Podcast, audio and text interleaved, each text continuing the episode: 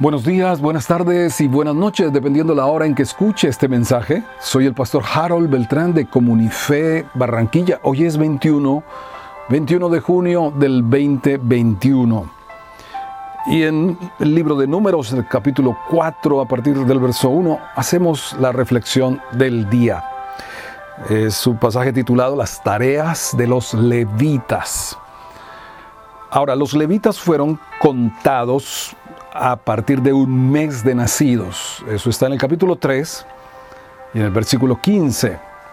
Sin embargo, la opción que tenían del servicio en el ministerio del tabernáculo era a partir de los 30 años. Lo dice aquí en el versículo 3, y de edad de 30 años arriba hasta 50, todos los que entran en compañía para servir en el tabernáculo de reunión.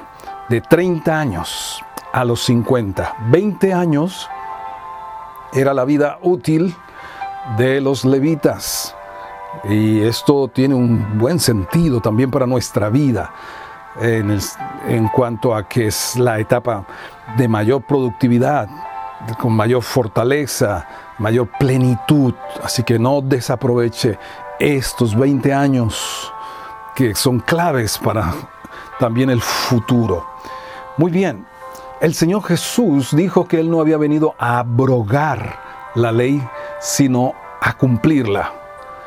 Él no vino para desatenderla, para quebrantarla, para pasarla por alto, sino para cumplirla.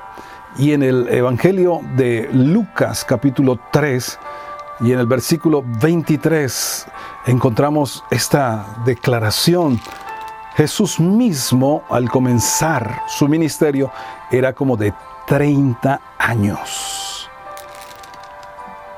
Jesús también se ajustó, se ajustó en tiempo a lo que Dios había establecido para los levitas en el ministerio a los 30 años. Algunos han dicho, pero ¿por qué desperdició tanto tiempo? Que a los 12 años estuvo en el templo y ya había una sabiduría y dice Lucas capítulo 2, 52 que Jesús crecía en sabiduría, en estatura, en gracia con Dios y con los hombres.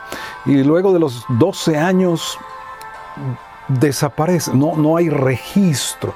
Y esto ha dado para especulaciones especulaciones de mucha gente que habla cosas traídas de los cabellos, realmente ah, fábulas, cuentos, supersticiones y demás. Pero la Biblia sí registra de que Jesús era reconocido. Allá en Nazaret era reconocido, por eso no pudo hacer muchos milagros en Nazaret, porque lo conocían como el carpintero no solamente como el hijo del carpintero que era la profesión de José. Según dice la tradición, José murió y Jesús tuvo que asumir como primogénito a la responsabilidad de la casa y entonces él siguió con la carpintería y lo reconocían y decían, ¿de dónde?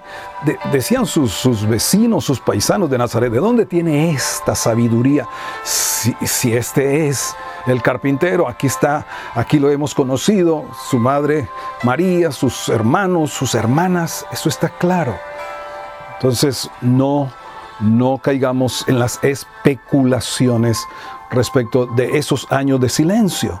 Jesús estaba esperando, esperando el cumplimiento de los 30 años, del reloj de Dios, lo que nos debe marcar a nosotros realmente nuestro accionar es el cielo.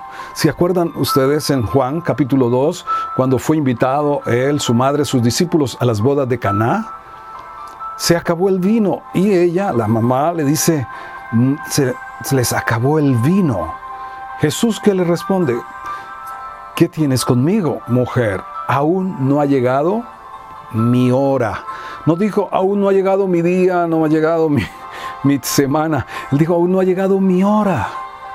Sabes, allí, en ese, cuando María le dice la necesidad, lo que están necesitando, el cielo todavía no había dado ah, la orden, faltarían algunos minutos, porque allí hizo el milagro. pero no por ah, sugerencia de su madre ni por la necesidad de la fiesta, sino porque el Padre le dijo, hazlo ahora. Pues Jesús lo dice en Juan 5:19, no puedo hacer nada que el Padre que no me diga que haga, que, no vea hacer al Padre. Parece ser que Jesús podía ver al Padre haciendo el milagro que él debía hacer después. Wow, esto es clave para nosotros en nuestro desarrollo crecimiento espiritual. Ah, somos algunos de temperamento que nos adelantamos, otros de temperamento que nos quedamos del tiempo, del reloj de Dios. Pues la Biblia dice en Eclesiastés capítulo 3 que todo tiene un tiempo y que Dios hizo todo hermoso en su tiempo.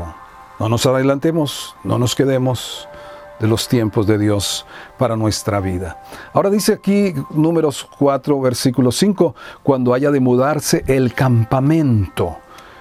Entonces la nube, la nube, la guía de Dios, se detenía e Israel acampaba y cuando se movía, Israel tenía que moverse, que mudarse.